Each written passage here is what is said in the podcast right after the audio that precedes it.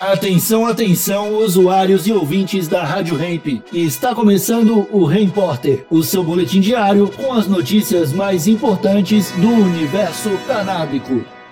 Agora com a palavra, Marcos Bruno. A Agência Mundial Antidoping vai revisar a proibição da maconha no atletismo. Saudações canábicas, raça humana. Tudo na paz de já?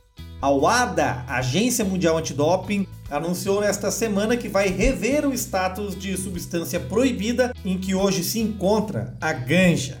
Uma nova análise sobre os efeitos da erva no desempenho dos atletas será realizada no ano que vem, decidiu o Comitê Executivo da WADA em Istambul, que é onde fica sediado o órgão lá na Turquia. Enquanto isso, a droga continuará banida.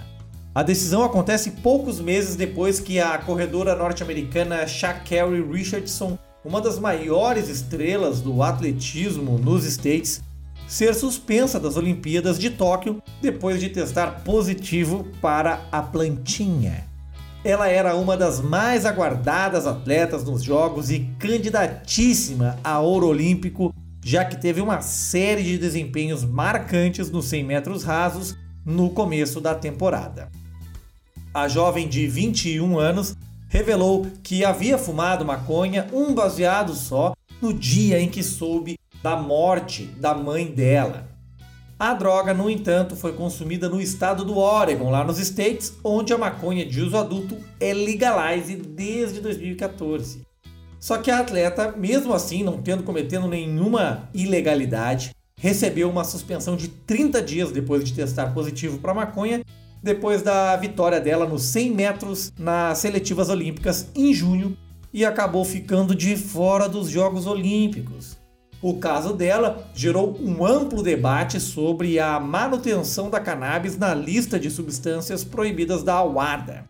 Celebridades e atletas criticaram duramente a regra como desnecessária e desatualizada.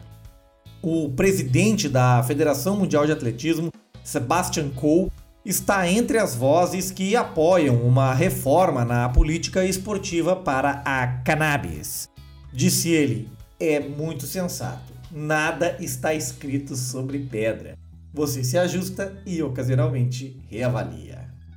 Nos Estados Unidos, ligas profissionais como a NBA de basquete reduziram as aplicações de regras em relação a cannabis no antidoping reconhecendo que a droga não melhora o desempenho esportivo.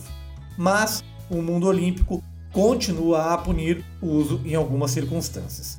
A WADA liberou apenas o canabidiol isolado, uma única molécula libada, imaculada da maconha, enquanto todo o resto, ó, oh, não pode, blá blá blá. Segundo a WADA, além de substâncias que estimulam a melhoria do desempenho, a lista de produtos banidos pode incluir drogas que representem riscos à saúde dos atletas ou violem o espírito esportivo. Espírito esportivo, pelo amor de Deus, né? Que desculpa esfarrapada. Bom, esse foi o Repórter. Volto amanhã, 8h20 e 12h20 da tarde, só aqui na Rádio Hemp. Falou!